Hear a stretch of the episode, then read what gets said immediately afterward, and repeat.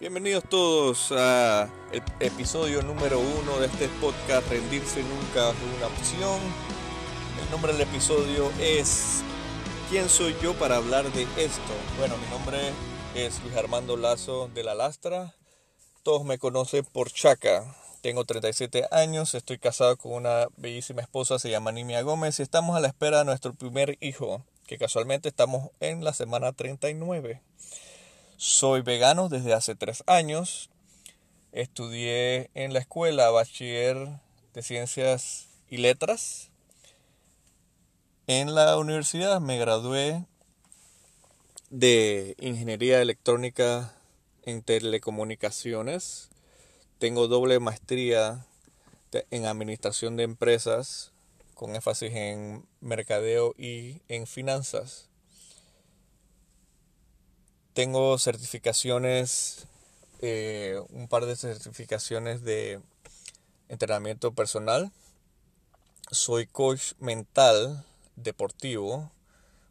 Em, en cuanto a lo laboral, he trabajado en el canal de Panamá, he trabajado de intérprete inglés-español, he trabajado en una empresa de seguridad electrónica, he trabajado en una naviera, he trabajado en Canal 2 y ahorita mismo actualmente estoy trabajando en mi propio negocio que tiene 11 años de, estar operativo. Es una empresa de seguridad eh, perimetral con guardias físicos, eh, eh, seguridad electrónica, para PH, edificios, barriadas, comercios, etc. En cuanto a lo que me apasiona en, deportes, tengo que decir que desde 1999 yo, yo remo. Eh, empecé remando cayucos hasta el 2015. Eh, después de eso encontré otra pasión en cuanto al remo, que fue el stand-up el SOP, y también el outrigger, que puede ser OC1, B1, B6, OC6. Entonces, em, he competido en todas estas disciplinas eh, a lo largo de este año, de todos estos años, eh, lo cual me ha podido llevar a la dicha de poder representar a Panamá en, internacionalmente, en Panamericanos, en, competencias internacionales en Tahití, también en Estados Unidos. Y estoy, bueno, a la espera de que todo se normalice ahorita para seguir eh, las competencias tanto locales como internacionales. Ahora, ¿qué me qué experiencia tengo yo para hablar de que nunca debe uno rendirse. Bueno, les he hecho un cuento para los que no, todavía no lo conocen. Entre los meses de noviembre de 2017 y marzo de 2018 tenía algunos síntomas que no reflejaban mi personalidad. Tenía cambios de humor, cansancio extremo, errores al firmar documentos en mi empresa, sensaciones extrañas en una parte del rostro y en mis manos los cuales mi esposa consideraba que podían ser estrés. Con el pasar de los meses, los síntomas fueron incrementando considerablemente. Nos estábamos preparando para un cierre de la temporada de cayucos y durante estas últimas reuniones mis cambios de humor y falta en la escritura fueron una alerta para mi esposa y compañeros de la junta directiva, que en ese momento era parte de la junta directiva de Club de Remos de Balboa, que es la organización sin fines de lucro que hace Cayucos.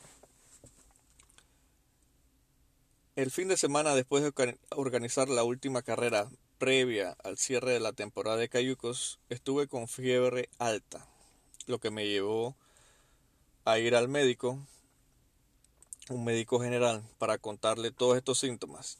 Y en esta cita fallé en las pruebas de coordinación muscular o ataxia. Y el dolor, el doctor me recetó hacerme un CAT scan, que por temas de aprobación del seguro y disponibilidad de citas tomaron aproximadamente una semana en aprobar y en proceder. Saliendo del CAT a las 8 de la mañana del miércoles 21 de marzo, me entregan el resultado casi que inmediato. Y la recomendación es que me realice inmediatamente una resonancia magnética, totalmente catalogada como hacerla urgente.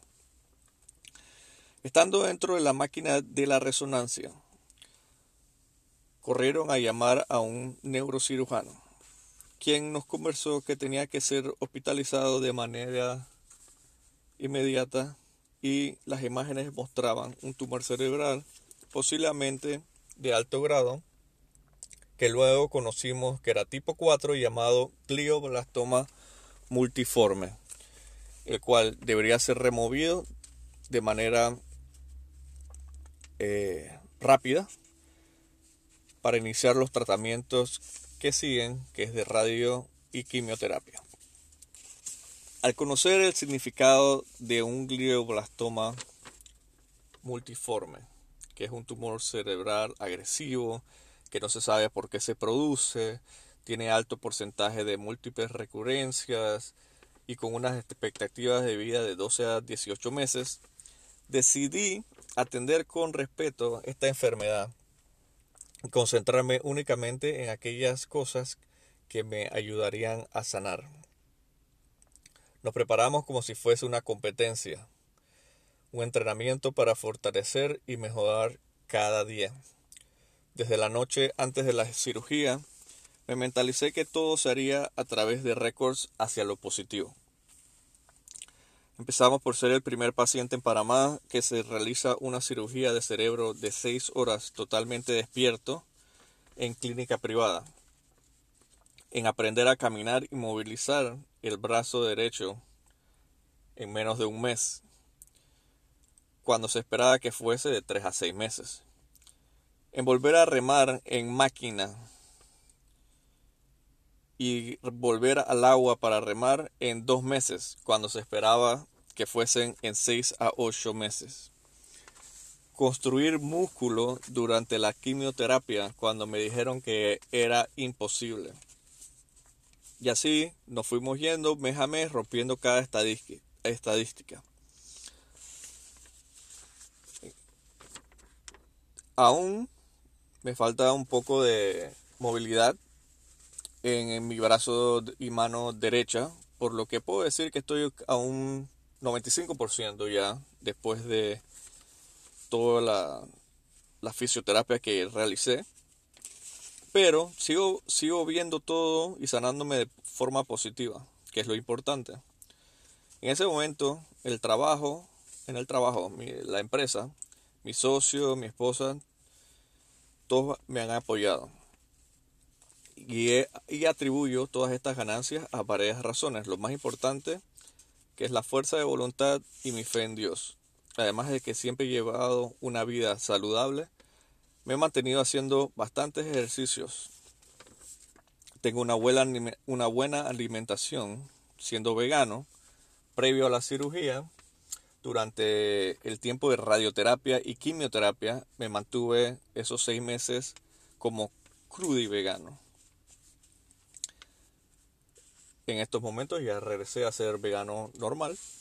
Eh, y bueno, también atribuyo eh, todo también a una excelente cirugía, una radio y quimioterapia con unos increíbles doctores, una excelente guía para la rehabilitación física y mental, por supuesto el gran apoyo de mi esposa, mi familia y mis amigos.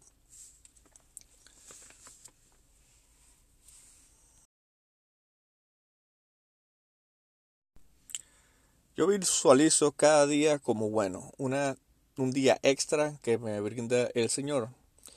Así empiezo mi día, siendo agradecido con todo lo que tengo. Entonces, con esto quiero dar las gracias a Dios por todas esas personas, amigos, familiares de todas partes, ya que desde el momento que se corrió la voz de lo que me estaba sucediendo, pude ver desde la cama del hospital cómo toda una comunidad se unía en oración y buenas vibras.